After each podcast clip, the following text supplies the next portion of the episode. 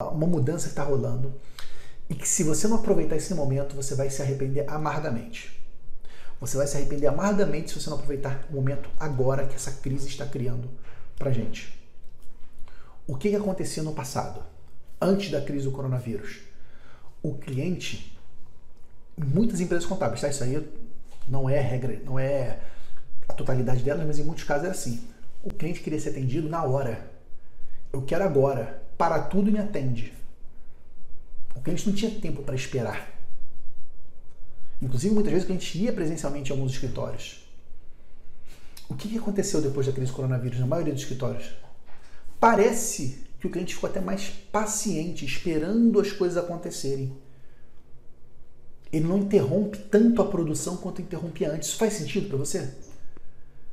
Antigamente o cliente interrompia para tudo. Eu quero, eu quero falar com o pessoal do DP agora. Parece que a, a, a, pandemia, essa questão do home office, mostrou que os clientes precisam esperar um fluxo, esperar os processos acontecerem.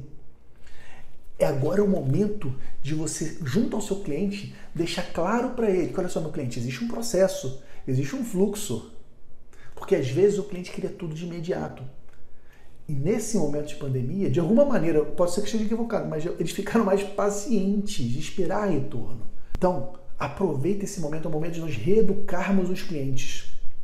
É o momento de reeducarmos os clientes a entender o fluxo dos processos.